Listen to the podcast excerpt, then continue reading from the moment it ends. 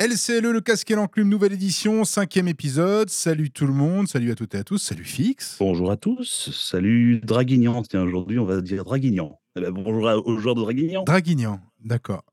Bah, pourquoi pas aux Draguignanaises et aux Draguignanais Je sais pas du Alors, si tu te lances en plus dans le nom bah, euh, des habitants, euh, on risque de tu me pièges. quelque chose de difficile parfois. Hein. Tu me pièges, tu me pièges. En plus, cet épisode, ce sera l'épisode de la Discord, du, du, face-à-face, hein, du 1 contre 1. On le verra dans quelques instants. Donc, LCLE, c'est votre duo d'experts avec un grand A. Ce que nous ne savons pas, promis, comme sur YouTube, ben, on va vous le dire quand même. Hein même que vous nous écoutiez, il faut qu'on existe un petit peu. Et puis après le non E3 de l'épisode précédent, euh, on se retrouve pour un sommaire, on va dire, plus classique. Alors, euh, petite, petite info autour de ce non E3 euh, de l'épisode précédent. J'ai fait un petit sondage là, sur Twitter via le, compte officiel de LCLE. Effectivement, vous étiez une très large majorité à vous déclarer assez osef hein, quand même sur le, le non E3. 70%, c'est beaucoup. Donc il y a une majorité silencieuse qui, euh, bah, visiblement, euh, s'en battait le steak. mais, et pourtant, euh, pourtant, il y a eu quand même pas mal de réactions. Et même nous, on a plutôt dit que c'était une, une édition assez réussie, une édition de transition assez réussie. Oui, mais sans show, finalement. C'est, je crois que c'est le no-show, finalement, qui avait... Qui ou, le mi ou le mi-show, quoi. Ouais. Le mi-show. ou le, ouais. Le, le, le moyennement chaud, quoi. Le tiédas. Tiadas. Donc, euh, euh, après un épisode spécial, donc on revient à un sommaire plus classique, la wishlist, le OSEF ou pas OSEF, le presque journal de 20h et évidemment le générique.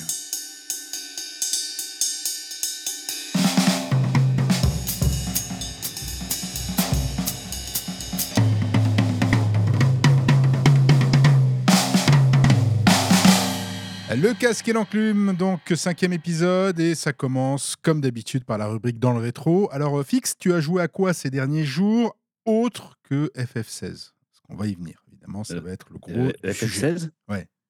Et non, alors, bon, au-delà de FF16, effectivement, j'ai. le problème, c'est que tu vas me faire défiler une partie du sommaire. Je vais faire le, spoil du podcast parce que j'ai joué aussi à, Harry Potter. Eh la ben magie émerge. Eh ben très bien, c'était euh, donc je crois que nous allons aborder un peu le thème aussi. Et, et puis j'ai repris en fait un suite à, Diablo, j'ai repris un vieux, un vieux jeu auquel je jouais sur mon iOS. C'est Undead Horde. Je crois que c'est Undead Horde dans l'ordre, effectivement, qui est un jeu de gestion de, enfin où on gère un, un, nécromancien. Et voilà, je ne cache pas mon amour du nécromancien. donc après Diablo, ça m'a fait envie de prolonger le, plaisir sur iPhone. C'est un vieux jeu qui, qui, est très très sympa à jouer. Voilà. Alors iOS, euh, iOS Android, ah oui, Undead Horde. Ok. Undead Horde, voilà.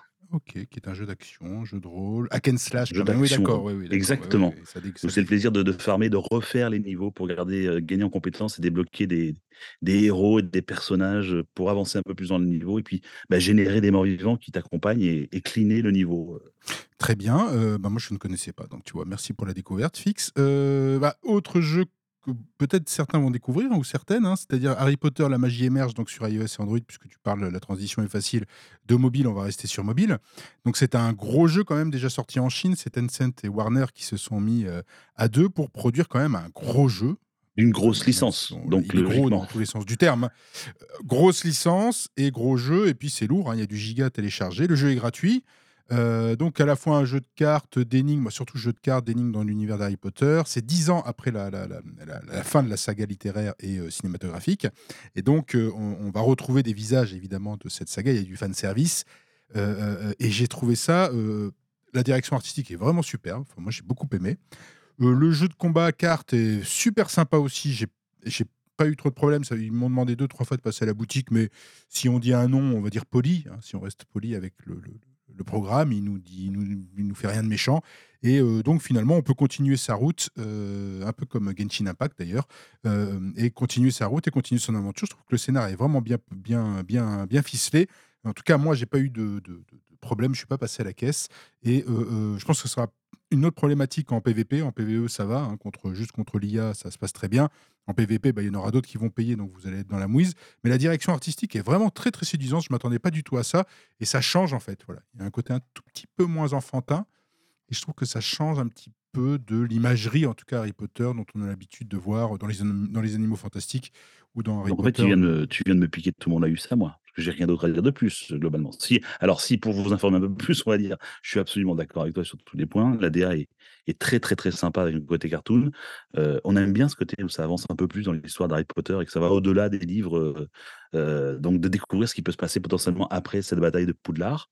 Le jeu de cartes est plutôt, assez sympathique et et classique, mais j'ai envie de dire, en fait, un pour juste rentrer un tout petit peu plus dans le dans le gameplay, on pourrait l'apparenter un peu à un à un Clash Royale. C'est-à-dire qu'effectivement, on a ce mana qui se régénère au fur et à mesure et on peut dépenser ses points de cartes, heu, en live comme on le souhaite, à 3 points, 4 points, 5 points de mana et lancer plus ou moins de créatures ou de sorts qui permettent de faire tomber l'adversaire en face. C'est pas du tout du tour par du tour par tour, c'est très dynamique, donc effectivement, c'est en temps réel, un peu comme un Clash Royale, sauf qu'effectivement, c'est en vue horizontale, voilà. Je m'interroge comme toi parce que j'ai pas été plus loin que le PV le PVE pour l'instant, donc sur le PVP, comment ça va fonctionner? Je pense que ce que tu dis est assez, logique. La case de achat fera accélérer l'acquisition de certaines cartes, comme dans Clash Royale aussi, mais pour l'instant, effectivement, je trouve que pour un jeu gratuit, il est extrêmement sympathique. Voilà. Petit ajout, moi j'ai eu un petit bug juste sur la synchronisation avec mon compte Warner Bros. Donc je sais pas si ça arrivera à d'autres, mais il faut faire attention parce que du coup j'ai perdu ma première instance de partie où j'ai carrément dû supprimer mon compte Warner Bros et le refaire. J'avais pas beaucoup de jeux heu, liés à ce compte-là, mais effectivement, j'ai eu un petit bug technique qui est arrivé aussi à j'ai regardé sur, les forums à quelques autres personnes, quand on liait son compte à celui Warner Bros, des fois ça fait un peu bugger le jeu, donc heu, peut-être que s'il y a des nouveaux joueurs qui ont décidé d'installer ce jeu, Offrez-vous quelques jours, quelques semaines avant de le lier à votre compte Warner Bros, de manière à garder votre avancée, heu, tranquillement durant tout cet été. Mais je pense que ce sera un bon petit jeu de plage et de vacances, en tout cas. Oui, c'est-à-dire que dans le train, hein, pour les voyages et les longs voyages, je pense que c'est l'animal de compagnie, heu, parfait, heu, pour ce ce type de travel. Heu, donc Harry Potter, la magie émerge. Alors on en parle surtout parce qu'il ne sera pas beaucoup traité ailleurs, hein. La presse gênée, se pince toujours le nez ou en tout cas assez souvent sur les jeux mobiles. Je trouve ça bien dommage, mais voilà, je n'ai pas entendu beaucoup parler. Or c'est un voilà, si vous allez faire un tour, sur les, sur les stores, vous allez voir que c'est un jeu événement, voilà, du c'est un triple A de du du free to play, si je puis dire si je puis dire ainsi. Heu, Dordogne aussi, jeu français, très beau. Hem, là, on n'est pas du tout dans le dans le gameplay, on va dire, cartes, heu, Hearthstone, Clash Royale. On est plutôt dans un une revisite du point and click avec une histoire nostalgique sur l'enfance, la famille et la Dordogne avec, des images, peintes à la main. Enfin, toute la toute la direction artistique, c'est de la peinture à la main. C'est magnifique. Vraiment tout, c'est un travail qui est absolument fabuleux. Si vous aimez la narration, si vous aimez qu'on vous raconte des histoires, si vous aimez la nostalgie, je je voilà, je vous conseille ce jeu donc Dordogne qui est sorti aussi il y a quelques jours et puis un parenthèse sur Midnight tu y as joué à Midnight? Non, pas du tout. moi, je reviens juste sur Dordogne. En plus, je je je moi, c'est en plus une région qui me tient à cœur parce que j'en suis originaire pas loin, on va dire, de ce centre de la France-là, heu et et j'aime ces paysages-là, j'y vais souvent. Quand j'ai vu le jeu, j'ai trouvé que ça reflétait complètement la poésie et la beauté de ces paysages-là, heu, voilà, couplé au côté point and click dont je suis assez fan depuis, heu, les Chevaliers de Baphomet, les Grands Grim Fandan Grim Fandango. C'est pas du tout le même univers, c'est certain, mais le côté énigme, découverte, heu, avancer dans cet univers, je pense que ce jeu-là, j'y ai pas joué encore, mais je l'ai mis dans ma wishlist même et je vais certainement y jouer durant cet été. Je trouve que ce sera propice. Midnight Sun, je n'y ai pas joué du tout. Mais j'ai regardé effectivement, le jeu tourner, et j'ai cru comprendre qu'il était assez sympathique à jouer. Pour un tactical à tour par tour, il était assez joli, on retrouvait le plaisir d'allier ces héros Marvel, et X-Men, dans différentes situations.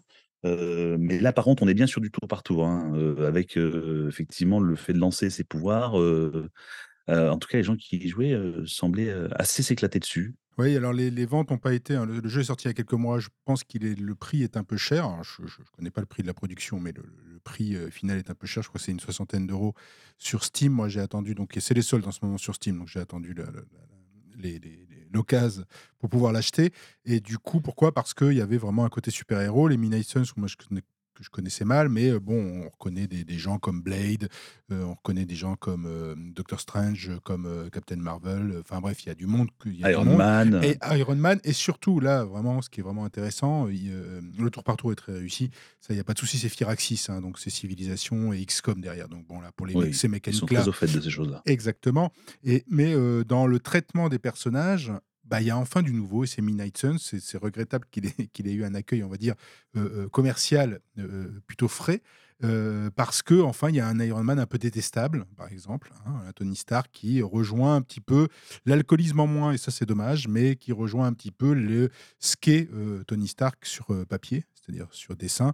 C'est-à-dire un être qui, bon, certes est très intelligent, mais qui est, heu, voilà, qui est un peu, heu, comment dire? Éraillé, qui est Ouais. qui a une noirceur en lui, heu, Oui et puis qui a qui a une moquerie sans cesse et un voilà et un sentiment de supériorité, heu, un complexe de supériorité Ouais. assez détestable et c'est assez bien rendu dans le jeu. C'est assez bien rendu, donc on a un vrai Iron Man, donc voilà, rien que pour ça, je trouve que l'intrigue ça ça se monte bien. Il y a la magie, hein, il y a la cosmogonie, hein, parce que du coup, comme, il y a Docteur Strange, tout ça, enfin voilà, c'est assez bien rendu là aussi, cette dimension tout à coup où le cosmos s'ouvre alors que bon, heu heu, voilà, c'est moins terre à terre que les X-Men, par exemple, heu, donc c'est vraiment, Vraiment, vraiment pas mal. Pour l'instant, moi, je m'éclate, hein. J'ai une petite dizaine d'heures dessus et franchement, ça fait souffler et combien il vaut, en Alors promotion moi, je moment, trouve je l'ai 23 €. Voilà, je crois que j'ai acheté 23 €. ouais, donc ça valait le coup. Ouais, voilà, donc ça vaut le coup et puis il y en a pour des heures et des heures. Heu, le niveau, au bout de quatre cinq batailles, commence à être un peu relevé, hein, voilà, ça ça va vite, c'est un peu comme Diablo 4, hein, il y a un moment, on rigole et puis on y très vite, on rigole plus. Heu, mais c'est bien fichu et moi, j'ai beaucoup aimé. Voilà, franchement, heu, Midnight Sun, je bah, ne Diablo regrette pas 4. l'achat et puis un petit peu de Diablo 4 parce qu'il a bien fallu en faire, non? Tu as tu tu as un Eh petit ben peu non, avancé? Non, tu as rien? As rien grosse là? surprise, moi, c'est fini. OK. C'est fini, moi, je crois que je suis alors moi, j'ai fait le endgame là, hein, et et bah, c'est justement ce qui m'ennuie, c'est que je je sens un petit problème d'intérêt de mon côté au niveau du endgame et autant dans le Diablo 3, j'avais plaisir à augmenter les difficultés et à refaire les donjons et refaire les donjons, hem, pour une raison assez simple, c'est qu'il y avait du loot, heu, qui tombait, heu, en fonction du niveau de difficulté dans lequel on le mettait. Là Heu, je retrouve pas, pour l'instant, les 7 légendaires, qui étaient marqués, de la couleur verte, qui étaient des uniques incroyables à récupérer. Il y a plus ça là, dans ce Diablo 4 actuellement. Ça m'ennuie un peu et alors j'ai vu apparemment aussi un article, je sais plus si c'est, chez Kotaku, ou, chez IGN qui expliquait un avec des stat statistiques assez, drôles qu'il y avait plus de chances d'être touché par la foudre que de récupérer un unique ite unique item chez Diablo 4. J'ai trouvé ça très drôle comme statistique du coup parce que, heu, je crois qu'il y a une vraie plainte des joueurs actuellement sur le loot dans Diablo 4 et qu'il y a un vrai souci. Donc ça couplé avec un endgame qui est je trouve un peu palichon, où on vous dit: «Bah, heu, allez chasser, heu, tel, tel, héros, enfin tel pardon, hem, élite ou aller, faire tel, fait d'armes, dans un bastion Bon, ça tourne un peu en rond. C'est vrai que j'ai pas augmenté la difficulté encore, mais je suis avec mon héros qui est un niveau, heu, 60 ou 62. Bah, je m'ennuie du coup. Donc, heu, le season pass, manifestement de ce qu'il semble amener, ça ne me plaît pas beaucoup, même si il change pas énormément par rapport au Diablo 3, mais il faudrait faire un personnage spécifique parce qu'on rappelle qu'apparemment le season pass va reprendre le principe où à chaque fin de saison, son son héros sera, semble-t-il, réinitialisé. Donc on recommence un peu à la base. Bon, je sais pas. Là, pour l'instant, j'avoue que Diablo m'a un peu refroidi ces derniers temps, donc heu, plus Ah, Diablo pour moi en ce moment. je suis surpris, tu vois? Là, je m'attendais pas à ce que je je je je je te crois pleinement et je suis surpris et un peu déçu par avance. Je me suis dit: «Ah mince, bon, bah, je vais quand même le garder de côté» parce que je trouvais qu'il démarrait très bien ce Diablo 4. Ça faisait partie vraiment des parmi mes jeux préférés de l'année et effectivement, enfin, une partie du succès d'un Diablo, c'est son endgame. Enfin, je voilà, c'est Ouais, difficile, voilà, mais j'aime enfin j'aime Diablo j'aime Blizzard, je veux croire qu'ils vont ils vont avoir, heu, l'idée de rajouter du contenu, pas seulement pour du season pa souvent de season pass. Alors je vais faire une petite parenthèse par heu, qui concerne, Diablo Immortal. Attention, beaucoup vont peut-être, hurler ou ne pas aimer. Je reste quelqu'un qui reconnaît une qualité certaine à Diablo Immortal et je continue à jouer occasionnellement à Diablo Immortal et heu et heu, par exemple, Diablo Immortal, depuis sa sortie, a eu des rajouts de types de gameplay, de types de jeux différents, ils ont rajouté des maps, ils ont rajouté des modes de jeu, heu, un peu à la LOL où on on loot des des armures juste durant, heu le temps du donjon il faut faire le maximum d'avancées dans le donjon jusqu'à mourir et après, bah, on gagne, des monnaies qu'on peut échanger. Enfin, ils ont trouvé des systèmes qui, mine de rien, sont assez malins et qui relancent un peu l'intérêt, d'un Diablo Immortal pour y jouer de manière, quotidienne ou hebdomadaire pendant une petite demi heure, 3/4 d'heure.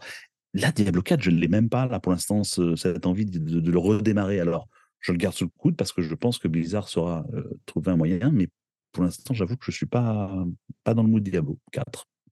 Eh bien, écoute, on va tout de suite savoir si tu es dans le mood euh, FF16, Final Fantasy XVI, donc euh, dernière production de, chez nos amis euh, de Square Enix, et évidemment un jeu très attendu, un jeu qui a clivé, c'est peu de le dire, c'est bien d'ailleurs, hein, parce que nous on aime bien chez LCLE quand les jeux clivent, c'est-à-dire que bon, voilà, il y a du débat, il y a des gens qui aiment, qui n'aiment pas, et au-delà de ça, qui mettent en avant ce que c'est, ce que serait la saga Les pour jeux Clive, tu veux dire, les, Les jeux jeux c'est classe. Je- petite blague parce que c'est le nom du héros euh, de cet euh, opus-là. Donc, Il ne euh, s'appelle voilà. pas Jon Snow, non, il s'appelle Clive. Effectivement, tu as tout à fait raison. Mais il faut préciser, il ne s'appelle pas. Ça, c'est important de le dire tout de suite. Il ne s'appelle pas Jon Snow. Euh, donc, euh, alors, ce que je te propose, parce que je, euh, suivant les petites discussions qu'on a eues avant cette émission, il semble que nous soyons d'un avis tout à fait différent et donc tout à fait clivant. Donc, ce que je te propose, c'est de lancer un petit chrono de 40-50 secondes et tu me dis euh, bah, en synthèse ce que tu as pensé. Alors, si c'est en, si en mal, bah, tu vas à fond dans le mal et puis comme ça, on développera le bien plus tard. Et puis, si c'est en, en bien, bah, tu vas à fond dans le bien. C'est ce que je te propose. De quoi? en, en 45 secondes? En 40 secondes et puis après, on développe. Non, mais c'est un, c'est un défi, mais je vais essayer de pas, pas trop rentrer dans les détails du coup. Je vais annoncer un peu le, le sommaire de ce dont je vais Voilà, parler, c'est exact. Voilà, c'est bien ça, le sommaire de ce que tu vas annoncer plus tard. C'est très bien. Allez, 40 secondes. Final Fantasy, ton avis euh, en résumé, c'est tout de suite. On y va. Alors, euh, bah, globalement, euh, c'est un jeu qui n'est pas le jeu annoncé euh, déjà. Et je pense qu'il a des gros soucis, euh, des très très gros soucis pour être euh, euh, le jeu que l'on souhaitait avoir. Il était très attendu. Je pense que les problèmes se situent au niveau de, de la catégorie de jeu, du type de jeu. Je pense qu'il y a des soucis aussi au niveau du level design. Je pense qu'il y a des soucis au niveau scénario. Il y a des problèmes au niveau mise en scène aussi, des cinématiques, ces choses-là. Et c'est surtout un jeu qui commence à devenir un peu intéressant euh, de manière très, très, très, très tardive. Très tardive, sans spoil. Ça reste un jeu euh, qui est euh, sympathique pour son côté combat, le beat'em up, et puis qui bénéficie aussi de quelques finitions de qualité, notamment le doublage. Très Voilà. bien. Tu as tenu en 1 minute 10. Ça va, c'est bien. C'est 40 secondes, 1 minute 10. J'ai Non, mais c'est très, très. Ah non, non, attends, hein. pas- moi, je moi, je- j'ai dit que j'allais être bon. hein. On commence cet exercice. Moi, je trouve qu'il faut se lancer. Allez, je me donne 40 secondes pour dire ce que j'ai pensé de ce FF16, donc Final Fantasy XVI, qui aurait pu effectivement s'appeler Game of Thrones. En tout cas, si on, si on, retient la, première, enfin les, deux premières heures en gros.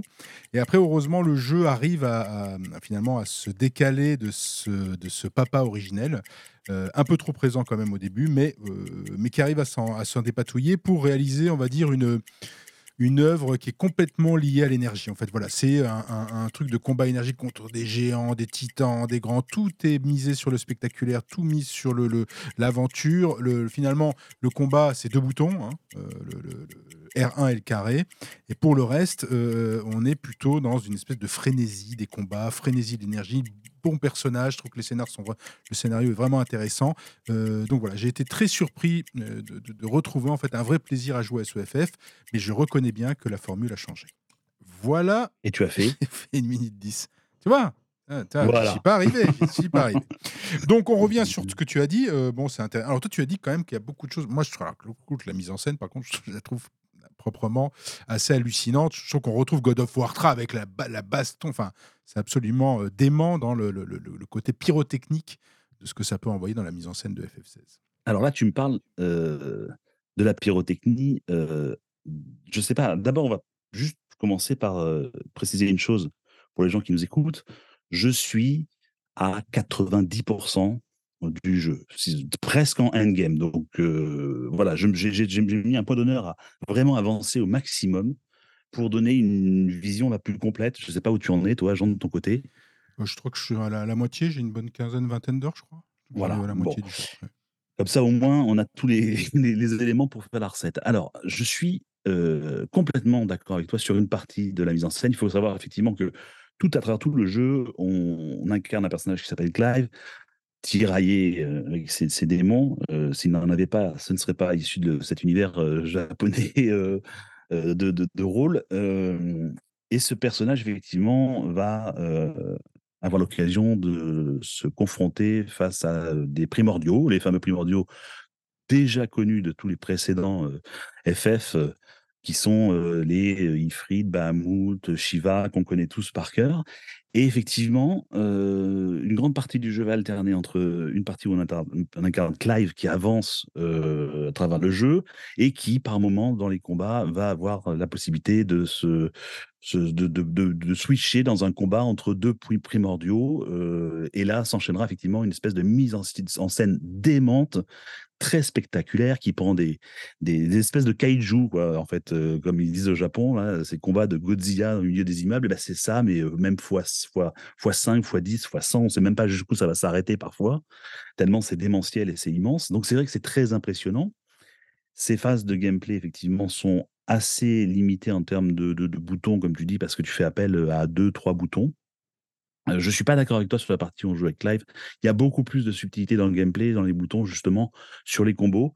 Là pour le coup, c'est presque moi qui vais faire, l'avocat du diable en disant que, arrivé justement vers ce endgame, tu arrives à trouver des petits plaisirs à trouver tes combos de jeu et switcher, heu, entre différents capacités pouvoirs pour pouvoir effectivement avoir des suites de combos, heu, lorsqu'on incar incarne Clive et donc laisse-moi te dire ça ça ça va bien au-delà de 2 boutons. Il est il est catégorié comme un jeu JRPG. C'est tout sauf un JRPG, je trouve, déjà. C'est pas du tout, du tout l'ambiance d'un JRPG. Quand on voit effectivement que, bah, on s'absout du tour par tour parce que déjà ils en étaient absous dans le Final Fantasy XV, heu, ce qui ne l'empêchait pas de rester classifié comme un, JRPG. Mais il a enlevé tout le côté effectivement RPG. C'est-à-dire qu'il y a rien de customisable. Ton personnage, tu, gagnes une cape qui s'allonge un peu, au fur et à mesure du jeu, mais j'ai un personnage qui a la même gueule que celui que tu auras toi, qui a la même gueule que l'auront les, heu, 250 000 personnes qui auront acheté le jeu. Et moi, dans un RPG, je suis désolé, j'ai besoin de de de de de de construire mon personnage, une me dire: «Ah je vais mettre cette armure parce que cette armure me donne ça, heu, en défense, en attaque, en en mana ou pas en mana» et moi j'aimais ça dans les dans les, les Final Fantasy, j'avais besoin de ce petit côté.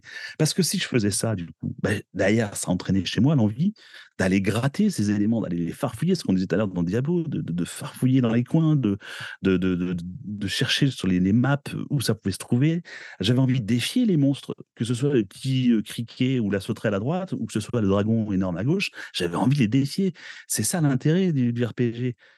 Il y a rien de tout ça. Le jeu, n ça ça se résume à avoir 3 objets. On a sa cape, son bracelet et heu, son écharpe. Heu, pardon, son épée, son bracelet et son écharpe. Bon, bah, quand on a, battu un boss, on gagne un élément qui nous de permet de construire l'épée, B, qui est, heu, 10 % plus plus puissante. On bat un 2e boss, bah, on gagne un élément qui nous permet de transformer notre épée B en épée C et on n'a pas le choix d'une autre épée. On n'a pas le choix d'une autre arme, rien. On est complètement sur un c'est plus qu'un rail, je sais pas comment dire, mais on est complètement guidé et du coup, ça n'incite pas, heu, à essayer de customiser son personnage, ça incite incite pas à explorer le monde, heu, ça ça heu, pas du tout à avoir ce côté où on farfouille dans les arcanes du jeu. Donc ça me fait une transition naturelle en disant que si on n'explore pas le monde, il y a ils ont naturellement, eux, heu, pensé à un level design qui est extrêmement contraignant parce que, naturellement, il y a pas d'objets à looter. Donc et beh, le jeu, ça se résume à avoir un couloir, une cinématique, une zone de combat. Une cinématique, un couloir, une zone de combat, une cinématique et ça durant tout le jeu, tout le jeu, tout le jeu. C'est très, très, très, très pénible au moment. C'est très c'est très récurrent, c'est toujours la même chose. On est vraiment dans un tube qui nous amène d'une zone A à une zone B. Sur la zone A, on a, heu, quelques mobs, quelques monstres qui se baladent, heu, c'est plutôt relativement vide. C'est très beau certes, tout le monde est unanime, mais c'est quand même relativement vide et parfois la zone B, bah, là, on le sent venir en plus, c'est, heu, la zone ronde, parfaitement ronde avec des feuilles droite à gauche, mais on sait que cette zone est fermée, elle est ronde. Bah, là, on tombe dedans, on se dit: «Bah, c'est bon, aucune surprise, on aura notre monstre qui va atterrir dans cet endroit-là». Dans FF, heu, 7 que je prenais pour exemple, c'était immense sur la map.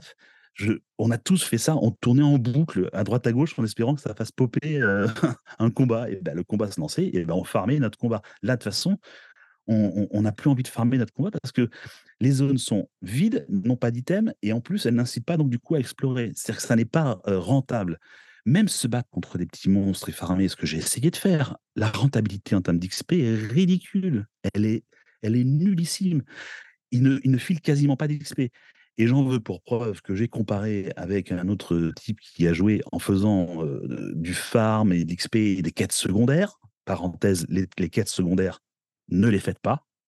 Ça ne sert absolument à rien, c'est le vide absolu du jeu. On finit un niveau il finit niveau 45-46, heu heu, en faisant les quêtes secondaires. Moi, je suis, niveau, heu heu, 40 ou 41 et ça m'empêche pas de finir le jeu et ça ne m'apporte rien de plus, si ce n'est que ça me fait perdre du temps parce que les quêtes secondaires, en fait, elles vont juste vous faire gagner, un peu plus de guilds. Alors on trouve les guilds, la la monnaie de Final Fantasy. Donc on récupère un peu un peu d'argent, argent dont on ne se sert même pas si ce n'est pour acheter des potions parce que de toute manière, il y a pas à acheter d'armes ou d'armure puisque on augmente naturellement l'armure qu'on porte tout le temps. Enfin bref, c'est un espèce de cercle vicieux, pas vertueux, qui explique que derrière le level design est relativement pauvre, heu et que du coup, même les aires se pseudo-ouvertes ne sont pas complètement ouvertes, ça reste des arènes fermées, heu et on nous fait, heu, sauter de lieu en lieu avec des téléporteurs. C'est-à-dire que les lieux sont même pas reliés entre eux. Des fois, on arrive à jouer à l'histoire et arriver et je reprends l'exemple au début du jeu, on va rien gâcher parce que c'est au début du jeu, ils arrivent face au début de la 1re ville et ils font: «Oh regardez, la 1re ville est ici» et on voit le pont qui est devant nous et là, cutscène, heu, cinématique, téléportation pour aller dans la ville qui est à 200 m. C'est quand même merveilleux. Les mecs ont même pas été capables de pouvoir se dire: «On va relier 2 points». Ils ils font le chemin pour aller jusqu'à la ville et arrivé devant la ville, téléportation et le seul moyen d'entrer dans la ville, c'est la téléportation. Donc voilà, donc level design terrible. Heu, scénaristiquement parlant, heu, je suis absolument pas d'accord avec les, heu, créateurs eux-mêmes parce qu'ils disent s'inspirer de Game of Thrones. Je pense qu'ils ont pris tout sauf ce qu'il fallait de Game of Thrones. Il y a rien qui va, si ce n'est des espèces d'allusions lourdos au possible à des scènes copiées-collées pour faire genre. Le les scènes de sexe sont les scènes de sexe à la japonaise, donc forcément, il y a toujours un bras qui passe devant un téton, heu, un genou qui passe devant une paire de fesses parce qu'il faudrait pas trop en montrer non plus. Donc elle reste un peu kitschoune, heu, ce qui est très loin d'un Game of Thrones où on avait des scènes de sexe vraiment exacerbées pour montrer la vraie, heu, réalité, heu, de cet univers, heu, la réalité de cet univers fantastique. C'est un peu antinomique, mais on les gens comprendront ce que je veux dire. Les enjeux de Game of Thrones se basaient sur ces espèces de mécaniques politiques lourdes. Là, c'est quand même le 0 le niveau 0 pâquerette. C'est-à-dire qu'on nous explique effectivement qu'il y a, 4 continents qui se bataillent un peu pour récupérer le maximum de terres. C'est pas du tout dimensionné comme la géopolitique et les le les les implications qu'il y a dans un Game of Thrones et je terminerai par une anecdote aussi quand même qui, se alors peut-être un petit peu alerte spoil, faites attention, mais il y a quand même un moment, heu, où, heu, on nous explique que la maman du héros n'est pas très gentille, et on comprend quand même que dans tout le scénario, la maman du héros, elle veut se débarrasser de ses 2 gosses. Ce qui est l'antinomie, par exemple, du personnage le plus aimé de Game of Thrones qui est Cersei, qui passe son temps complet à n'avoir qu'une idée en tête, au-delà d'avoir du pouvoir, c'est de protéger ses gosses. Donc moi, je trouve qu'il y a pas pire, heu, appui que Game of Thrones. Je n'y ai rien retrouvé de Game of Thrones perso et je pense que même s'ils s'en prévalent les développeurs, très bien, mais je pense qu'ils ont pas du tout regardé correctement où ils se sont loués les cassettes. Ils ont fait une location, heu, rapide et ils l'ont vu en accéléré, mais ils ont pas compris la substance de la série. Donc voilà, je trouve que là, pour ça, hem, ils ont pas tapé dans le mille non plus. Il y a des problèmes de mise en scène. Il y a des gros problèmes de mise en scène. On a des, on champs contre champs entre le héros et le PNJ.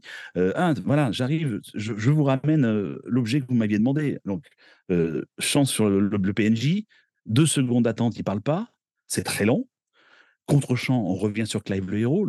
Clive tend, l'objet hors champ parce qu'il faudrait pas déconner, l'objet, il a pas été designé non plus. Donc il fait croire qu'il sort une charrette de melons de l'arrière de son dos. On voit pas la charrette de melons et là, re-contre-champ sur le PNJ. C'est très, très long, c'est cinématique. C'est tellement long, je vais te dire que même à un moment ou à un autre, ma PS5 m'a mais genre 10 fois: «Attention, votre PS5, elle va passer en mode repos». C'est dire et ils annoncent, il y a plus de je sais pas, il y a combien ils ont dit 15 heures de cinématique dedans? Enfin, pour des choses mais mais mais mais qui ont aucun intérêt. Moi, j'en ai sauté une partie et j'ai compris l'histoire pour autant. Donc voilà et enfin, dernière dernier point négatif, je trouve, je suis très long, excusez-moi, mais mais comme je dis, le jeu, qui qui va faire une transition vers les points positifs, mais le jeu devient comment commence à devenir un peu excitant au bout de 80 de de de de jeu quand on commence vraiment à développer les les compétences de Clive.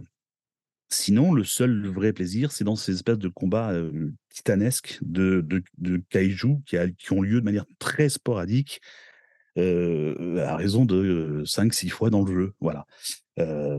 Cela dit, pour en finir avec les points positifs, quand j'aurai arrêté de trop trop parler, je te laisserai la main après. Le jeu, reste un bon beat'em up, du coup. Faut enlever là, faut complètement imaginer enlever le côté JRPG. Ça n'est pas un RPG, c'est un beat'em up à la Devil May Cry. Ils ont fait appel aux équipes de Devil May Cry pour le développer. Heu, ils ont pris Yoshida, effectivement, qui est un producteur des FF, heu, de FF10, je crois, heu ça reste un un un beat'em up tout à fait correct, mais moi je joue à Devil May dès le début, je prends un plaisir ouf parce que c'est très dynamique et que c'est très fun avec une sensation de puissance. Au début, Clive, tu as pas cette sensation de puissance et et je trouve ça un peu dommage que tu pas un livre pour qu'il te plaise, heu, sur les 2 derniers chapitres, ni un jeu vidéo pour que tu kiffes ton jeu sur les 2 dernières heures. Donc heu, voilà. Mais en dehors de ça, après, moi, j'ai une dernière petite parenthèse à la limite que j'aime bien aussi, c'est que le jeu, il bénéficie d'un doublage français, heu, génial. On retrouve des doubleurs de qualité et ce sont toujours la chance d'avoir ça en France, des gens comme Jérémy Corvillo ou Vincent Ropion, qui sont des voix iconiques, donc on a on est content de les entendre, de les avoir dans notre jeu quand on joue. Donc heu, donc ça reste un un jeu plutôt sympathique pour ça. Donc voilà, au final, je dirais que c'est Très moyen comme jeu. Je mettrais en bof moyen et et surtout, je conseillerais d'attendre pour l'acheter parce qu'il vaut clairement pas les 80 euros qui sont marqués. Heu, en tout cas, il ne les vaut pas si on se dit: «Cool, je vais faire un JRPG». Voilà. OK, bah, je crois qu'on a bien compris que avais, que ça allait être ton quoi, hein, je si écoute, ah non, c'est pas Oui, oui. oui, facilement, facilement, On facilement. attends, bah, FF, on part pas du même endroit. Toi, tu me parles d'un JRPG, mais enfin bon, il rame depuis, heu, je suis gentil, je dis FF13, hein. Je suis gentil, je suis sympa avec les fans parce que sans doute il y a des fans de Final Fantasy, ils rament depuis FF13. Ils n'arrivent pas à retrouver une formule j'allais dire FF10, mais bon, je je pense que moi, ce que j'adore, c'est FF6. J'aime beaucoup le FF7, mais j'avoue que le FF6, je les adore ces 2-là sont parmi mes préférés, heu, voire mes préférés de la saga.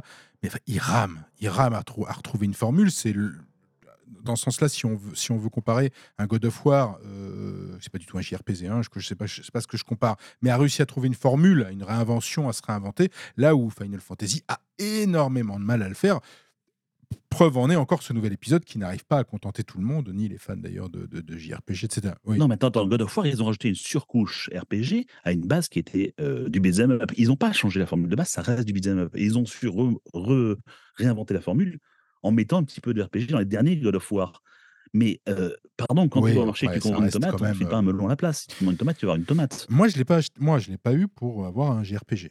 Je dois bien avouer que j'irai ailleurs pour trouver je suis assez d'accord avec toi, donc je je je donc moi, j'ai eu je savais pas à quoi m'attendre, donc j'ai eu les gens: «Oh mon Dieu, ça Mmh. c'est nul». Ah ouais, donc bah, donc je pense que déjà, pour moi, déjà, ça marche, c'est que je me dis: «Ça va être super».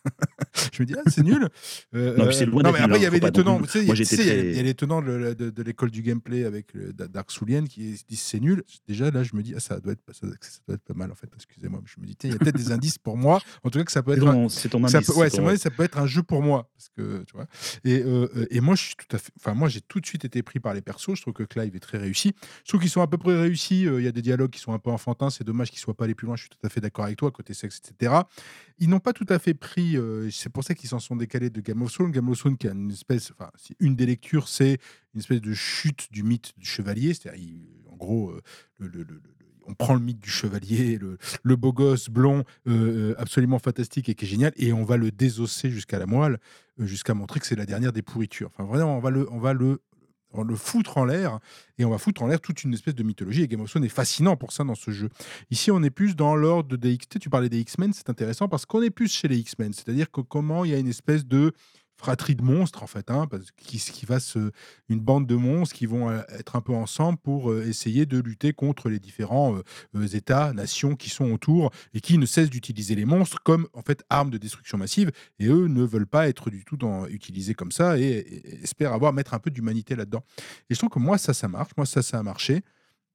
Le fait qu'on utilise 2 boutons et parfois à bon escient, parfois on appuie juste sur le carré, ça fonctionne très, très bien. Parfois, on est un peu plus obligé d'esquiver. Ils auraient pu, ça c'est moi, c'est mon reproche, être un peu plus skill. Heu, là, ils auraient pu mettre de l'école du gameplay dans l'esquive, un peu plus. C'est-à-dire raccourcir le temps de de de d'esquive, rendre ça beaucoup plus punchy et je pense, moi, l'inverse, moi, j'ai un sentiment de puissance sur les combats et je trouve ça dommage qu'il n'ait pas réduit ce temps-là et qu'on ne puisse pas le réduire, il n'y a pas de niveau de difficulté. Donc il faudra peut peut-être attendre Oui, c'est très on va dire, c'est assez facile comme jeu, je suis d'accord, tu es pas tu es pas mort Ouais, beaucoup non, de non, fois, non, par je exemple? je suis quand pour l'instant jamais mort, voilà.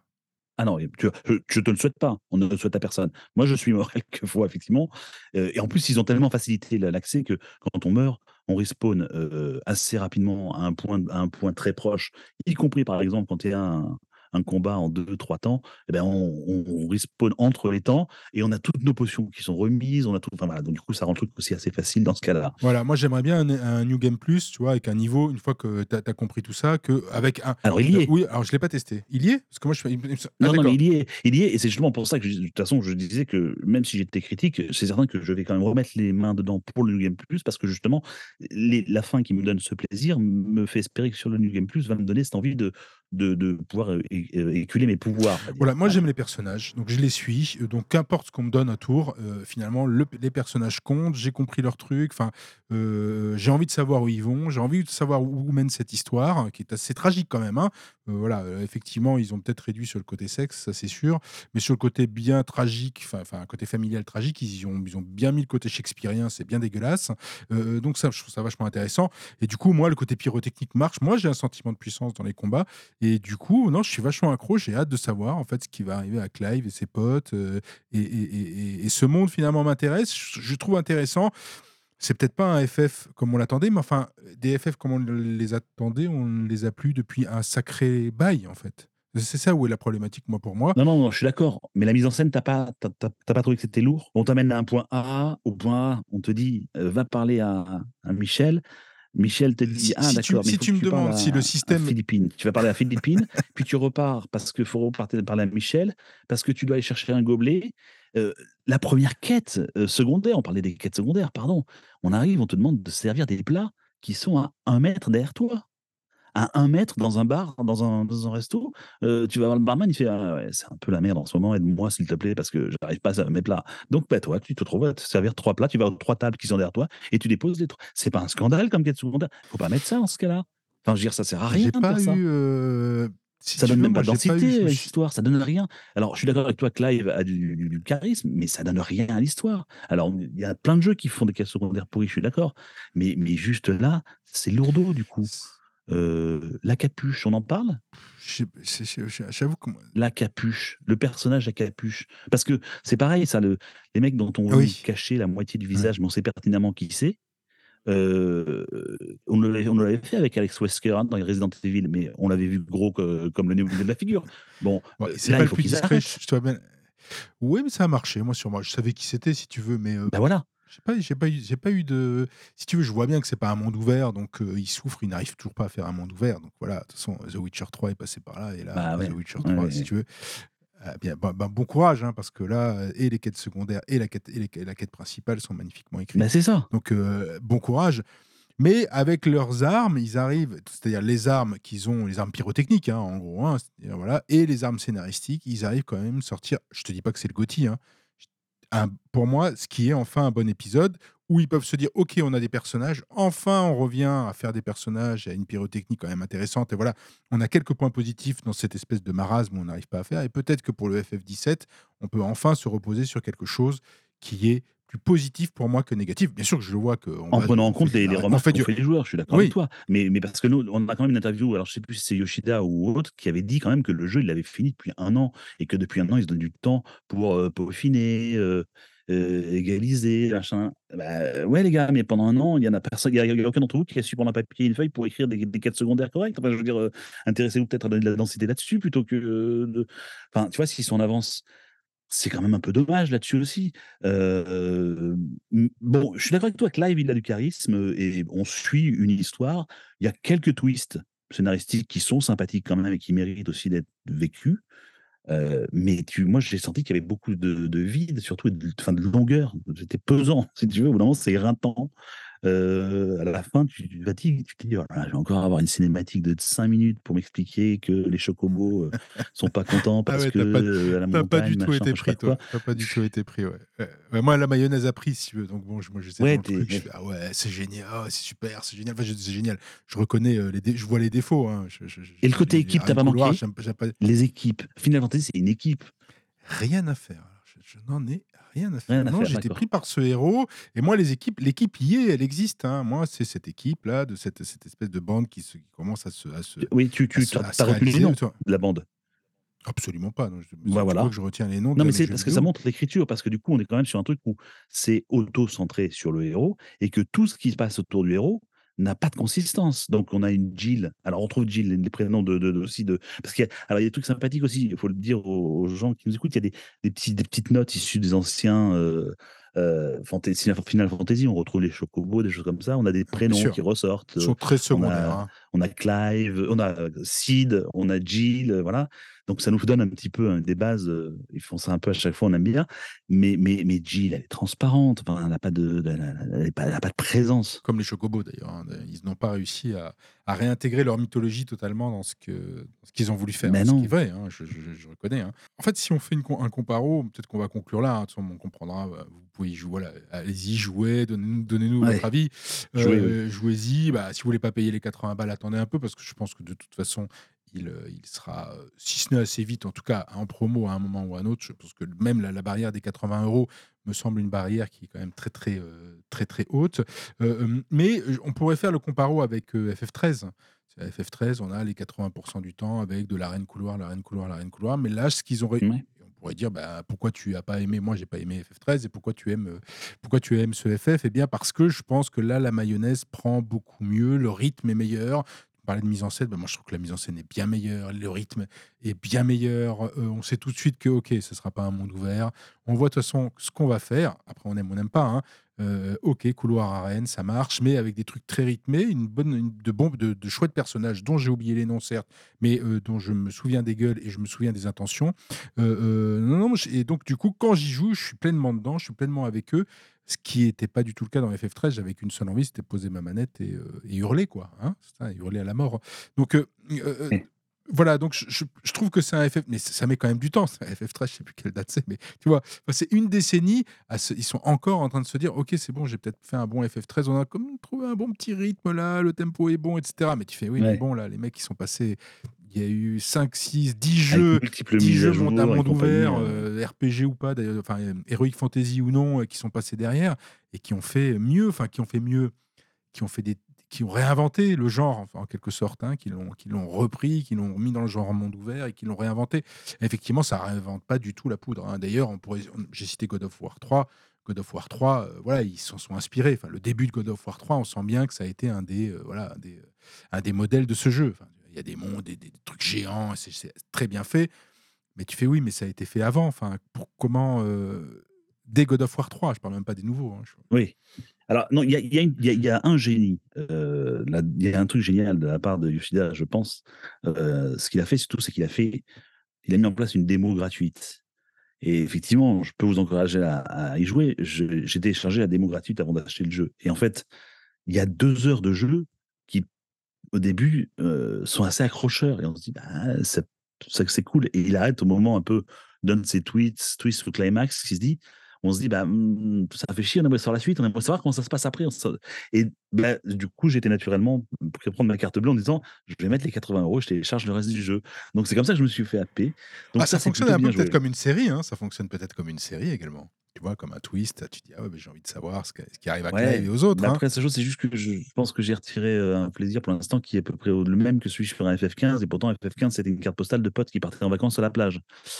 Donc Non, c'était pas terrible bon. FF15, non. Non, c'était pas terrible. Et puis il y avait même pas le côté très spectaculaire, je veux dire, enfin bon, Ah non, non, non, c'était pas spectaculaire, c'est mais par contre, j'avais bien bronzé dans les FF15, heu, on jouait au ballon, heu, c'était sympa, bah, là, va c'était falloir sympa. aller dehors, va falloir aller à la plage, je suis désolé. Mais Va falloir FF15 qu'on ont farmé, pardon, heu, du coup, ouais, on peut le recréer peut-être le malheur. On peut se balader ouais, dans dans la plaine et trouver plein de monstres et continuer à à Est-ce que je peux lui reprocher est-ce que je peux lui reprocher ça? De qu'il ait été obligé de farmer dans FF15? Ou alors que bon, franchement, sincèrement, heu, à quoi à quoi bon, quoi? À quoi bon? Non, non, mais heu, tu vois, on peut retourner le truc en disant: «Mais à quoi bon? Vous mettez une mécanique de de farm, mais voilà, bah, tu t'ennuies au bout d'un moment, enfin assez vite, hein, tu vois? donc heu, mais je comprends je comprends ton point de vue. De toute façon, ce ne sera pas le FF, qui, heu, va réunir tous les amoureux de de du JRPG et ou de Final Fantasy, mais en tout cas, c'est un je trouve que c'est un super jeu pour débattre. Enfin, on dit beaucoup de choses finalement entre les mécaniques, la narration, le la mise en Bah, scène. voilà, moi sur une échelle de plaisir et de bonheur à jouer, par exemple, heu, je vais revenir sur un le passé. Je je je j'y éprouve autant, voire plus de plaisir à à jouer à Forspoken et pourtant, Dieu seul sait comme il a pris un saut de de critiques négatives et les gens l'ont détesté. Et beh, pardon, mais heu, pareil, Forspoken, il a des mises en scène un peu un peu grandes, il y a des pouvoirs puissants, c'est voilà. Il y a des gens qui diront qu'on s'ennuie, heu, il y a des zones vides et ben Presque c'est le même c'est le même principe, heu, parce que voilà, dans Forspoken Forspoken, on peut pas non plus, heu, habiller de 125 000 vêtements son son personnage, il va pas à looter des équipements de folie, et puis l'arbre des compétences, heu, se débloque, heu, tardivement pour être vraiment puissante et prendre du plaisir. Bah, c'est un peu la même logique finalement, heu, qu'un qu'un Forspoken, dirais un Forspoken matiné avec un peu d'Azura's Dwarf quoi, en fait, voilà. Oui, il y a un côté casu enfin, un côté alors moi j'aime bien les jeux casu, hein, donc c'est pas je n'y voyais pas dans ma bouche quelque chose qui est discriminant, heu, c'est que non, non, moi j'aime bien est-ce que ça s'est un peu casualisé? En fait, ce FF16, je pense qu'ils cherchent encore la recette, mais qu'ils sont pas loin d'avoir trouvé un truc. Une espèce de, heu heu, un espèce d'équilibre entre le QTE, tu vois? Et puis, heu, quelque chose qui serait plus JRPG. Mais est-ce qu'ils reviendront à une recette, à la recette que tu as décrite, c'est-à-dire la recette d'un JRPG à l'ancienne, je sais pas. J'ai vraiment un Moi doute. non plus, je sais pas, on n'a pas les arcanes là-dessus, mais non, là, bon, peut leur on peut le reconnaître effectivement qu'ils ont pris un parti pris différent pour une fois, c'est sûr. Allez, on quitte le dans le rétro, on va essayer d'être plus court, beaucoup plus court sur le reste. Heu, on a été un peu long, mais ce FF16, je pense, vaut le détour et vaut la discussion. La wishlist, heu, notre, liste de souhaits. Je te dis juste quelques jeux. Armored Core 6, heu, Fires of Rubicon, dernière production From Software avec des mechas partout. Donc ils ont, montré dernièrement un game un un trailer de gameplay. Le jeu sort le 25 août. Est-ce que tu le mets dans ta avec ce que tu as vu dans ta wishlist? Et ben, j'avais dit que non, mais heu, depuis le trailer de gameplay, peut-être un petit peu plus. Heu, j'ai trouvé que le gameplay était assez dynamique. Heu, on retrouve le les mécaniques de gameplay classiques de dash, à contourner l'ennemi pour trouver les points faibles, et surtout, il y a un truc qui m'a fait un peu envie, j'avoue, c'est, mon mon syndrome de manque d'anthème, heu, ou anthem comme on dirait. C'est-à-dire que j'étais déçu que ce jeu n'ait pas marché alors que j'avais adoré le concept et le principe et ce côté on peut voler un peu partout, heu, atterrir sur des plateformes, pour se combattre contre des mobs, heu, ouais, finalement, pourquoi pas? J'ai toujours un peu peur, quand même, avec l'éditeur parce que ce sera From Software a l'habitude de d'être punitif avec ses jeux, mais bon, pourquoi pas? Oui, moi pas du tout. J'ai vu le truc, je fais: «Ouais». Alors c'est très vertical, alors je reconnais aussi, là je me suis dit: «Tiens, comme toi, tiens ça peut ça c'est intéressant toute cette verticalité-là». Heu, heu, effectivement et là par contre on a des génies du level design, hein, chez, heu, From Software donc là on sait que de toute façon ça va être aux petits oignons. Là-dessus, il y a aucun souci. Mais, je trouve ça un peu raide en fait, hein. Je trouve ça vraiment raide là où, c'est ouais c'est très raide puis quand ça glisse tu fais: «Ah ouais mais bon il est» Comment dire? Le mouvement, il est pas enfin, l'animation, bah, il peut pas de toute façon, on peut pas beaucoup l'animer puisqu'il voilà, il est raide, hein, donc heu, voilà, il s'anime pas, il fait pas beaucoup de roulades, quoi, voilà, donc ça ça manque un peu de de de d'animation, je plus trouve, ultime. Nathan Drake, quoi. Tu as besoin de faire de la roulade en en tirant avec ton revolver, heu, plutôt que, heu, un méca, quoi. Ouais et puis là, je revois, je fais je refais le Dark Souls, voilà, ben, même la Dark Souls à l'ancienne qui pourtant est pas frais, esthétiquement, hein, voilà, le le le les graphismes ont ont vieilli. Bon, ben, c'est quand même, voilà, il y a de l'animation, ça bouge, c'est nerveux et cetera. Là, je je je je dis donc, il glisse beaucoup, quoi, hein. Il il bouge pas lui et puis il glisse sur le sol. Je fais: «Ouais, c'est quand même un peu dur». Bah, c'est le dash, heu, tu Ouais, c'est Dash, ouais, exactement. Super Mario Bros Wonder qui a été présenté dans un Nintendo Direct, hem, heu, donc le le le jeu a l'air plutôt pas mal. Ça sort, je crois, pour le, mmh, 2023 ou Le 20 le 2024. 20 nov le 20 octobre. Le 20 octobre, pardon. Il sort, heu, le 20 Ah ouais, octobre, il sort le je crois qu'il sort le même jour qu'Assassin, ah ouais, en plein milieu de la guerre, quoi. C'est-à-dire que ça va être une grosse, Ah, gros, c'est une gros mois de boucherie. déce- un gros mois d'octobre. Ça va être, je pense, euh, du rail. Je sais même pas s'il n'y a pas un Call of aussi qui sort à ce moment-là d'ailleurs. Je, Oh, bah, je- enfin, crois que ça va être le- l'entonnoir encore. Ça va être la boucherie. Euh, donc Bah, Super fond, Mario hein. Bros Wonder, ouais, à fond, je suis d'accord. Mario, fond, Mario à fond, Mario fond. éléphant, j'achète. Moi, je, bah, voilà, point. Puis Bah. fini quoi. Un Mario comme ça. euh, Enfin, c'est de toute façon, les Mario 2D, euh, c'est ce que je disais, j'ai toujours été fan, bien plus que les versions 3D d'ailleurs. Euh, j'ai toujours aimé jouer au, bah, déjà le premier en 85, euh, les Mario, le Super Mario Bros euh, de- sur DS, le New Super Mario Bros, qui était super fun avec le Mario qui devenait les géants. Et ben là aussi, on a un Mario qui va se transformer et il va se transformer en éléphant. Je crois que ça a fait le plaisir de pas mal d'internautes et ça fait rire les gens. hein, Mario éléphant. excellent. C'était inattendu. Euh, ouais, c'est inattendu. On a, un- on a un Mario aussi qui mange des champis, euh, sans doute hallucinogènes, puisque les tuyaux vont se déformer, euh, vont devenir des serpents, enfin vont bouger comme des serpents. Ça a l'air fun et foufou, quoi, en fait. Un Mario un peu sous acide, un Mario un peu décomplexé. J'aime bien, j'aime bien. Je trouve que ça a l'air un peu, un peu drôle, un peu fort, un peu fou. Donc, ce sera mon, sera ma cam à mort, je pense. Ouais, et on parle beaucoup de level design. Le level design a l'air d'être là aussi réinventé. Enfin, ce qu'ils arrivent à faire quand même sur des. Sur aux ce plan-là, c'est quand même hein, fou. euh, hein. Chez Nintendo, euh, avec Miyamoto, c'est toujours un level design qui est aux petits oignons, quand même, globalement. Petits oignons, tiens, on parlait de RPG et de un grand titre, en tout cas, euh, Super Mario RPG Re- Remake, euh, donc, euh, qui s'est annoncé là aussi, c'est vraiment une surprise. hein. Le jeu est sorti en 96. euh, et c'est vraiment dédié aux fans hein, parce qu'il n'est pas trop, trop sorti en Europe. hein. donc, ceux qui, celles et ceux qui ont joué devaient faire appel à une, autre version, une version américaine, ou les, pour les plus, les, plus amoureux du Japon en version japonaise. Et il sortira donc en novembre 2023. Donc, RPG avec donc Mario. Et, euh, et c'est vachement bien. Enfin super nouvelle. Je trouve que vraiment un vrai RPG des années 90 hein, on parlait voilà de, de- des, euh, des modèles de, de, de RPG d'IRPG qu'il y avait à l'époque. Et ben voilà ils sont ils sont ils sont ils sont là quoi. Donc ça c'est un des modèles Ah oui, Super oui, Mario c'est RPG c'est du tour, tour, par tour Mhm. euh, à la FF et, et Chrono Trigger l'époque, Chrono Trigger pardon de l'époque. Effectivement, je pense que ça peut être un ça peut être un jeu tout à fait sympathique. Après, moi, je n'y ai pas joué effectivement en 96 parce que à, cette époque-là, euh, nous n'avions pas beaucoup accès à l'import ou difficilement ou c'était beaucoup plus cher. Mais euh, mais ai pas joué à la version 96. Le seul truc qui m'ennuie un peu, c'est que je sais pas si l'univers de Mario coïncide bien avec le côté euh, RPG pour moi. Donc je, suis mi-chaud, mi-froid, ah d'accord ah moi je le mets je le mets parce que je l'ai fait effectivement mais après hein, donc euh, D'accord en version américaine et c'est vachement bien c'est très très vachement bien. ah ouais, c'est vachement bien alors il y a le côté loufoque hein, mais cette loufoquerie et voilà donc l'éloigne de Chrono Trigger Secret of Mana ou, ou FF6 mais euh, ah c'est vachement bien ouais, non non ils, Ils ont gardé le côté fait- drôle et fun en fait. Ah oui, c'est très Mais très en ouais, RPG. en RPG exactement Ouais, Ah ben alors du coup, je serais curieux de goûter ça. J'aimerais goûter ça euh, pour voir un peu ce que ça peut faire le côté RPG drôle en fait. Voilà. Je pense que oui du coup alors. Un retour aussi des années 90 Flashback 2 de Paul Cuisset enfin Flashback était de Paul Oui, Cuisset oui, Flashback oui, 2 oui, oui, ouais à mort, à mort. Je on l'avait dit de toute façon déjà. euh, Paul Cuisset euh, est encore aux manettes. Euh, et, et il nous fait une version euh, 2D et demi qui a l'air d'abord très belle. Enfin, esthétiquement, ça a l'air très joli. On retrouve bien l'ambiance et le côté un peu mystérieux, poisseux de flashback. Perso euh, qui se réveille en ayant perdu la mémoire, il ne sait pas où est-ce qu'il est. Je, je, oui, à mort, toujours, toujours euh, flashback et, euh, et je serais ravi de replonger dans cet univers dont j'avais déjà rincé le jeu précédent. donc ça, oui. Mhm. avec une Day 2,5D hein, avec un- une, une 2D avec une certaine profondeur donc avec un jeu de Voilà. profondeur qui a l'air À voir si c'est important gameplay. ouais. Le presque 20h maintenant, donc les news qui ont marqué euh, ces euh, 15 derniers jours. Donc, euh, comme tu le sais, mais ça on le savait avant, euh, les jeux vidéo intoxiquent les gens. hein. Donc, ça, ça, Ouais, ça, c'est ça, le on mal. était au courant. Donc, c'est C'est de le mal. parole du- d'Emmanuel Macron sur les émotiques qui vivent dans la rue, les jeux vidéo qui les ont intoxiqués. Euh, euh, alors c'est bizarre parce que venant du président qui euh, d'un président qui adore The Event par exemple euh, ou qui prône qui l'e-sport et, et quand ça va mal c'est la photo jeu vidéo bah c'est pas non c'est pas, on peut pas voilà on peut pas tourner sa veste comme ça.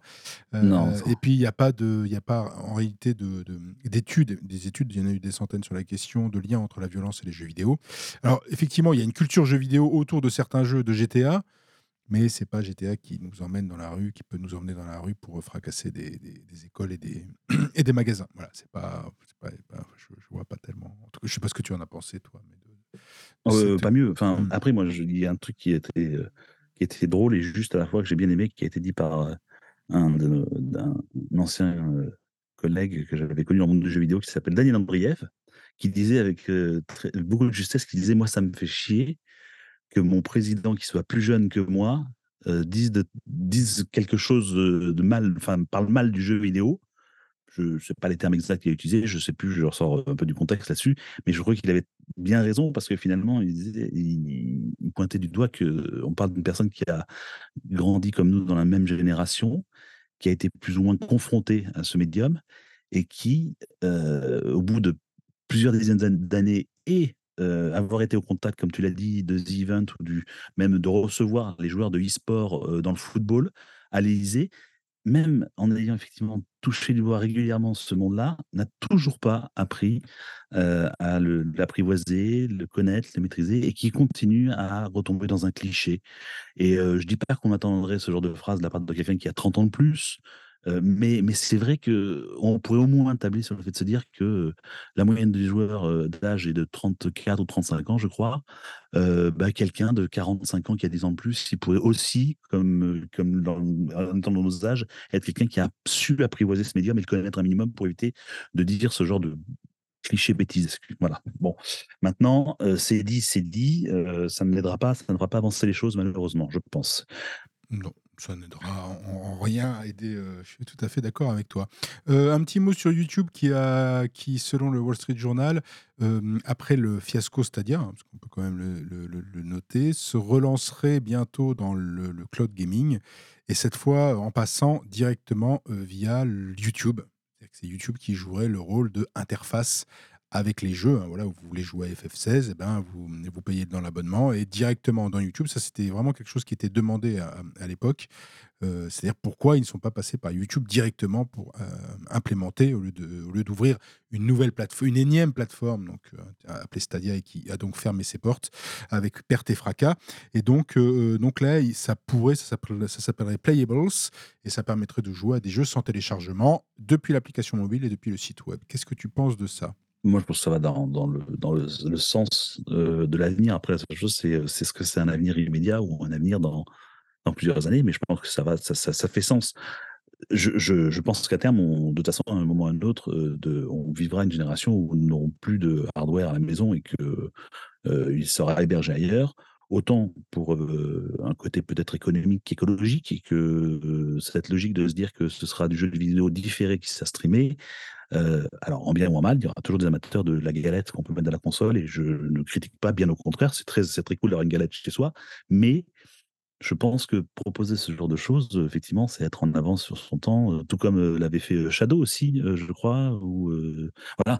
Donc ça fait sens, enfin c'est logique. Maintenant, je m'interroge juste de, la capacité d'accessibilité pour les gens suivant leur leur débit, heu, voilà, il faut il faut qu'il y qu'il y ait du ping, il faut qu'il y ait de la réactivité. Quand on appuie sur A, ça ça ne bouge pas au bout de 2 minutes, quoi. Heu, Non, non, mais ça marche bien, hein, ça marche bien, mais ça marche bien avec la fibre, quoi. voilà. Mais l'ADSL plus, plus, plus quand même, parce que c'est pas le, le petit ADSL des familles, là, ça marche pas, ça c'est sûr. Mais il faut la fibre. Alors nous, du coup, euh, voilà, si on n'a pas la fibre, il faut de la 5G. hein. 4G, euh, j'ai un gros gros doute sur la question. Il faut déjà de la 5G. Euh, euh, mais c'est vrai que via YouTube, comme tout le monde entre guillemets, là, YouTube est devenu une plateforme absolument grand public. Là, un- là, tu as une espèce de force de frappe qui me paraît intéressante pour en tout cas évangéliser euh, des personnes. Ils testent le service en se disant ah bah tiens ça marche. Et puis, euh, et puis voilà quoi. Avec un système de réduction, par exemple, heu, je sais pas, on peut imaginer ce système de réduction graphique, suivant, suivant la qualité de de de ta connexion. Bah, mais bon, ça ça ça n'embête absolument pas les utilisateurs de YouTube. Exactement et puis avec un abonnement en plus derrière, heu, à la Netflix ou ou Game Pass. Si on parlait de Daedalic, heu, le Entertainment, le le le studio allemand, donc qui vient d'annoncer avoir, heu, arrêté la production de jeux vidéo en interne. Donc ils vont se baser sur la distribution et c'est eux qui avaient fait, Le Seigneur des Anneaux Gollum. Voilà, qui voilà, coup fatal pour ce studio, donc l'un des pires jeux de l'année, je crois, ou si ce n'est le pire annoncé par, heu, Metacritic et autres. Heu, faudra faire les comptes à la fin de l'année quand même, hein, parce que des jeux de des jeux pourris, heu, il y en a il y en a toujours pour surpasser l'autre. Même en Ouais, 2023. mais là apparemment on est quand même dans dans un une espèce de podium de l'histoire, quand même. On a on se on se rappelle des des cartouches E.T., Atari qui ont été enterrées dans le désert quelque part. J'invite les gens qui nous écoutent à aller chercher sur YouTube cette histoire absolument fabuleuse des cartouches E.T. Heu, et ben, c'est un peu pareil, c'est cette espèce de truc marquant au fer rouge dans l'histoire des jeux vidéo. Je crois que ce Gollum, manifestement, va marquer l'histoire des jeux vidéo comme tout ce qu'il ne fallait pas faire. Et c'est terrible un peu pour les gens qui y travaillent, comme ils ont dit, parce qu'il y a 25 personnes qui vont se retrouver, heu, à devoir être, heu, reclassées ou trouver du travail ailleurs. Heu, Et on le voit beaucoup marché du jeu vidéo qui, est pas cherchent, stable ne trouvent pas, hein. arrêtent, heu, recommencent, font, ne font pas et du coup, ça crée beaucoup de turnover. Donc voilà, c'est humainement, c'est un peu dommage pour les 25 personnes qui, heu, je pense, n'ont pas mé démérité, ont essayé de mettre le meilleur qu'ils pouvaient avec ce qu'ils avaient. Mais être, créateur de jeux vidéo, ça ne s'invente pas. On peut être éditeur, mais pas être créateur et Deadlick nous vient de nous prouver manifestement en nous marquant l'histoire des jeux vidéo. Voilà. 3 fois championne de France sur Just Dance, heu, Dina qui s'est retrouvée championne olympique, hein, heu, championne olympique de e-sport. Heu, Just Dance était parmi les jeux invités donc à faire partie de ce ces entre guillemets «jeux olympiques» dédiés au sport, heu, à Ouais. l'e-sport, heu et les premiers de l'histoire en tout cas. C'est génial! je crois que c'est les premiers c'était les premiers de l'histoire. Heu, bon c'est cool ça, hein, c'est sympa pour Dina, enfin ce qu'on suit, ouais, je trouve ça génial, moi C'est génial. Moi, j'ai vu une interview de la la la la cette dame, elle est, enfin cette demoiselle, dame, je ne sais pas, mais elle est fabuleuse. Elle a elle a une énergie incroyable, sur scène, on le voit. Elle maîtrise très bien son art et puis c'était drôle parce que dans cette interview, je l'avais écoutée, heu, elle disait qu'il y avait toujours ces petits machins un peu secrets qu'elle pouvait redouter ou pas de passage de telle chanson. Il y a des chansons plus difficiles que d'autres. C'est un peu comme, heu comme, genre j'écoutais ça avec, un peu la même curiosité que quand on avait des adversaires de football qui disaient: «Oui, c'est vrai, il va falloir quand même se méfier de la phase offensive de Mbappé et sa course à 37» et ben, elle, c'est pareil, elle avait ses défis contre elle-même dans le jeu et bah, manifestement, elle a su le relever parce qu'elle disait qu'il y avait 1 ou 2 chansons sur lesquelles elle ne voulait pas tomber. Heu, bah, heu, je sais pas si elle est tombée dessus durant ce championnat, mais en tout cas, elle a réussi à à valider son titre une 3e fois et c'est, c'est très cool pour elle. Voilà. Félicitations à Dina donc, on passe, pour conclure au OSEF ou pas OSEF, la célèbre rubrique de du casque et l'enclume avec, tiens par exemple, je prends cette news, une série documentaire sur Squeezie bientôt sur Prime Video. OSEF ou pas OSEF? Mmh, mi-chaud, mi-froid, mi-cuit encore, hein, pareil. Non, mais enfin, je vais être honnête, moi j'ai des Ah je je suis abonné à sa chaîne et j'ai des, j'ai quelques programmes que je trouve super cool qu'il produit et qu'il fait, notamment celui où il invite 2 personnes et puis ils doivent deviner, heu, le mét si parmi les 3, il y en a un qui est un imposteur. C'est assez drôle à regarder. Je suis moins fan de son tribunal du net. C'est très c'est très scie, je trouve les productions de Squeezie, à mon goût, à moi, donc je sais pas si je vais regarder un documentaire spécifique sur la personne. Mais je lui reconnais une chose, c'est que c'est un un monsieur qui a dû qui a terriblement bien marqué, heu, de comment? Fait fonctionner sa barque, on va dire, ou qui a mené sa barque, pardon, heu et qui est il est aujourd'hui, il a pignon sur rue, quoi. Donc il est dans tous les domaines, il fait des courses automobiles qu'il organise chaque année. Il est référent, dans le gaming, il a un une communauté hyper hardcore qu'il adore, voilà, en arriver à ce niveau-là, peut-être que ça méritait effectivement un portrait, heu, de Squeezie. Maintenant de le regarder, je ne sais pas. Ouais, ouais, tu te mouilles pas, oui, donc c'est vraiment le mimi, quoi. Heu, non, moi je je pense que ça m'intéresse pas. Alors ça m'intéresse pas parce qu'il est ça m'intéresse parce qu'il est effectivement, il a commencé par le let's play avant de s'en écarter, heu, très largement. Le let's play, donc il se filmait des parties de jeux vidéo. Pas lui qui les a inventés, il était pas à l'origine d'ailleurs, hein, du tout. Heu, il y en a eu d'autres bien avant, mais donc ça, je trouve ça intéressant. Marcus! Marcus, Marcus qui fait c'est Level Oui, oui, 1, oui, c'est Level Marcus. 1, mais attention, le let's play, c'est sur internet, voilà. Donc il l'a fait sur Voilà, et voilà, il ne le faisait pas sur sur, sur YouTube, se filmer après. Sur la télé. Exactement. Donc c'est 2 modes de diffusion qui sont quand même différents et heu, c'est pour ça que je fais mais effectivement, en France, Marcus est évidemment un pionnier, mais ça, on ne lui enlèvera jamais. Donc moi, je suis plutôt il est un peu jeune, je trouve Squeezie, peut-être que dans 10-15 ans, heu, voilà, le le le le le le Ouais, du voilà, ouais. voilà et peut-être que la vie voilà, il faudrait peut-être un truc casse-gueule parce que si juste pour dire qu'il est génial, heu, voilà, il n'a jamais eu d'accident, enfin voilà, ça a jamais trop, ça a tout tout a bien marché quasiment pour lui. Peut-être qu'il y a eu un 2 1 ou 2 fiascos qu'on connaît pas, mais c'est pas ce qui a marqué profondément son un destin et voilà, je trouve que c'est un peu court, j'allais dire un peu court, jeune homme, voilà, pour avoir un un scénario, voilà. Il il il va nous manquer il va nous manquer le côté rugueux d'un closer qui nous annonce Squeezie sur une plage, je ne sais quoi, heu, enfin des trucs un peu un peu effectivement un peu Un sombres, peu hein, sombre, ouais, ou Moi j'ai regardé le regardé documentaire Ar Arnold sur Netflix par Mmh mh. exemple. C'est tout l'intérêt du truc, c'est qu'on a un personnage qui est, heu, iconique et qui nous a marqué dans notre enfance, mais il a aussi son petit lot de de choses un peu rugueuses et de, de bagages qui traînent. De sombritude. Et aujourd'hui, c'est un papy. Ouais. Papy Arnold Schwarzenegger. Ouais, voilà. ouais. Non, c'est là où c'est intéressant. Je trouve c'est là où ça peut, ça peut, voilà, dans les aspérités, ça peut devenir chouette. Euh, Dordogne, euh, on en parlait tout à l'heure, mais c'est le premier jeu vidéo en occitan. Voilà. Qu'est-ce que tu. Moi, je trouve ça intéressant. Euh, Je ne le ferai pas.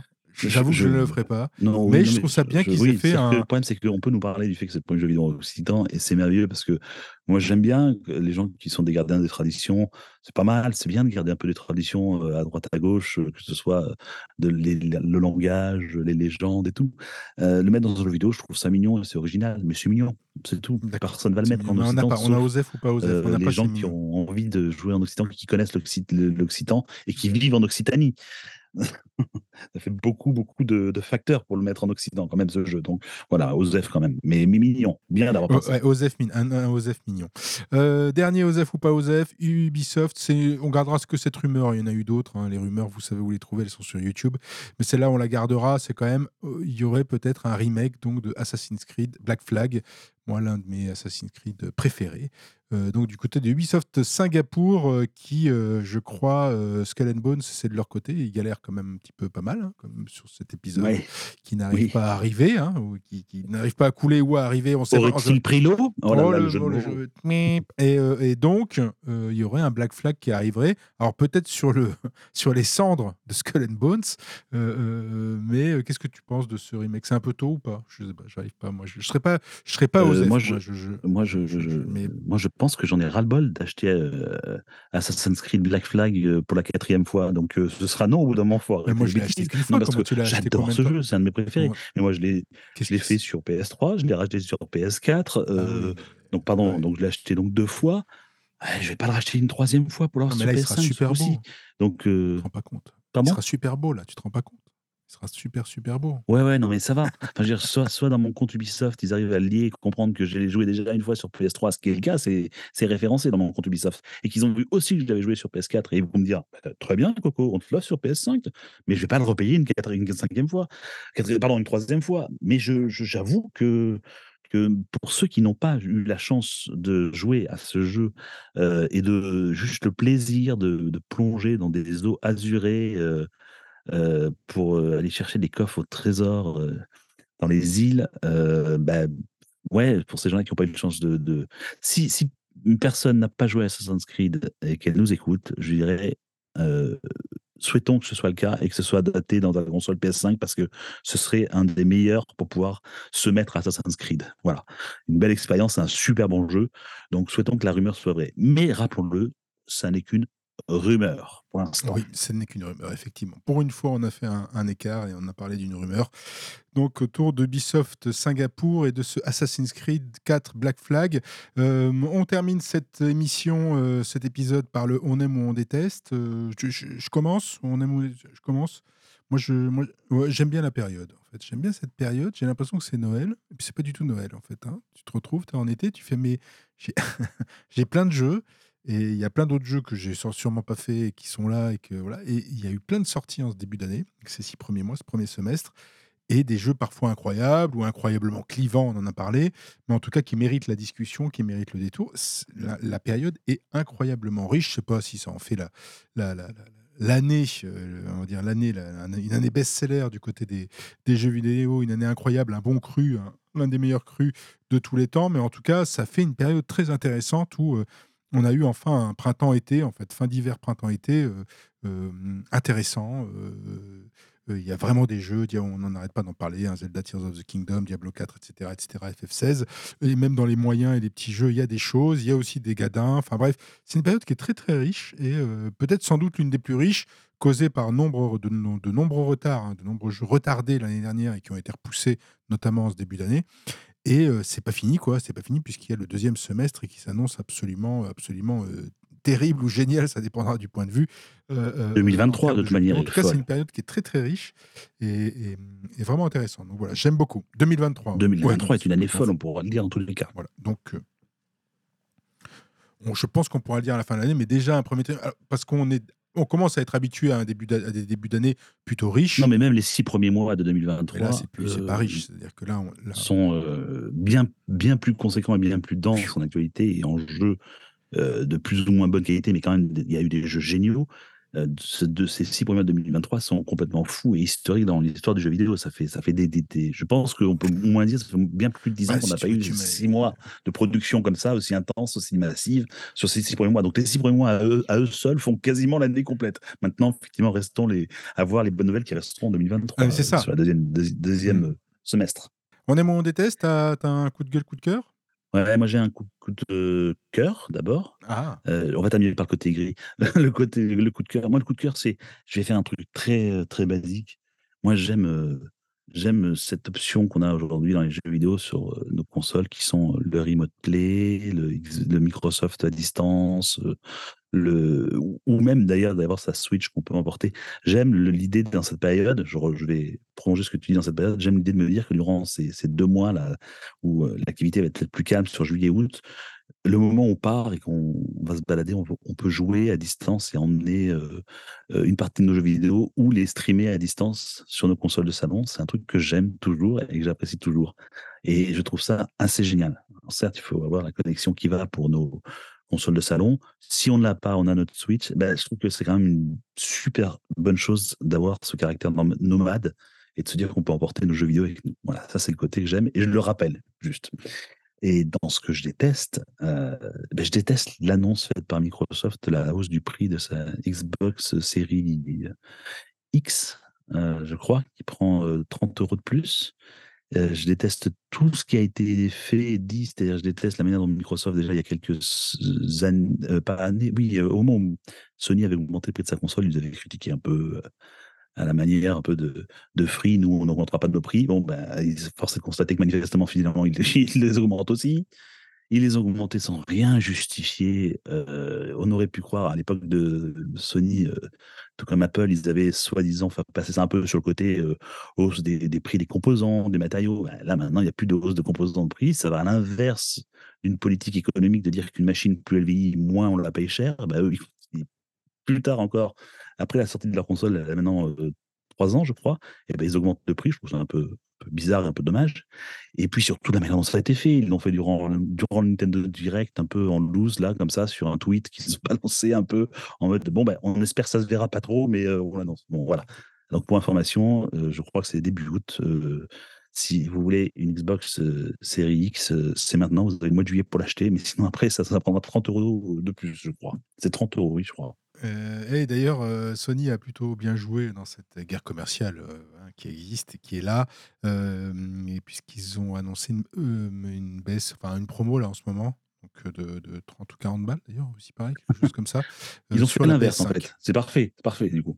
Et bah ça, là, là, c'est prévu. Voilà, là, il y a un truc. Qui je, je, je, préviens, c'est pas une question de préférence. Un, gros clin d'œil et de dire, moi je baisse. Microsoft, ah, moi non plus. Hein. C'est juste le concept de dire, je trouve que c'était malvenu, pas bien amené, pas bien expliqué et du coup pas forcément légitime, pas le bon moment. Oui, surtout que, enfin, moi légitime, je pense qu'ils le font pour les mêmes raisons que Sony, hein. ça coûte plus cher et qu'il faut, euh, voilà, il faut, si ce n'est assurer les marges ou contrecarrer les coûts, ou plutôt euh, continuer à avoir des marges intéressantes pour euh, tout le monde. mais de fait, ils le font un peu tard. C'est-à-dire que Sony a pris les devants en disant bon bah ça va être impopulaire, mais on va le faire. Hein. De toute façon, voilà, c'est fait. et Microsoft a préféré attendre, et je pense que c'était pas la, la meilleure idée, mais bon, après tout, euh, après tout ça, les, ça les concerne. De toute façon, je pense que la, effectivement, la stratégie de Microsoft, on n'en a pas parlé aujourd'hui, mais je pense qu'on prendra dans 15 jours plus de temps pour parler du procès qui a, a lieu entre Microsoft et Sony. On prendra, on plus de temps parce que là, il y aura de l'accalmie dans l'actualité des jeux vidéo en eux-mêmes.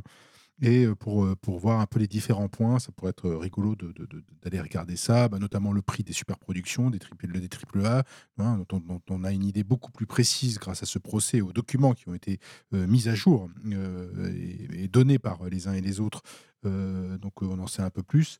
Et de fait, on assiste à une guerre commerciale, mais qui est très différente. Hein. Microsoft achète des, des énormes studios pour essayer d'avoir un leadership, le leadership sur le marché d'ici quelques années, quoi. En gros, hein. bah, voilà, ils veulent faire ça très rapidement.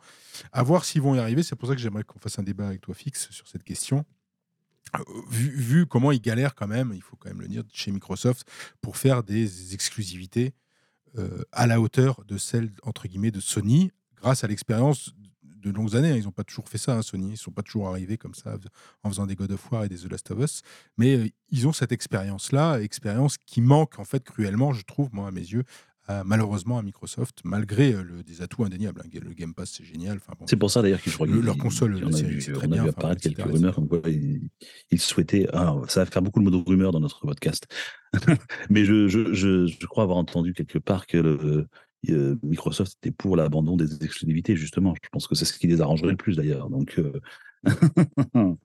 Et, c'est pas et c'est pas Sony, mais j'ai non. vu un autre tweet, c'est pas Sony qui a inventé les Eh oui. exclusivités, hein, ce serait plutôt de, de- du côté de Nintendo hein, où on est arrivé. Je sais pas s'ils les Bah ont ouais. inventés, mais en tout cas ils les ont bien poussés, ils ont bien gagné avec ça. Et d'ailleurs aujourd'hui encore, leurs exclusivités poussent la, la- la- les ventes de machines, les ventes de jeux. Et c'est c'est pas, pas pour rien qu'ils sont numéro un en France. hein. L'éditeur numéro un en France s'appelle Nintendo en, en- en- en termes de, de, de vente. Euh, mais on y reviendra la prochaine fois. Je pense que ça peut être intéressant de, de- de regarder tout ça. Euh, bah, je te remercie, Fix. bah, merci, merci à toi, merci à vous, Hein? Merci à tous ceux qui le veulent. Et merci à Draguignan, je pense, non? Ah oui. Hein Au Draguignan Eh oui. Inès et Nier Qui nous écoutent. Non, enfin, on sait pas. Bah, J'espère. J'espère. On les embrasse et on leur dit à la prochaine À fois. la prochaine fois. Ciao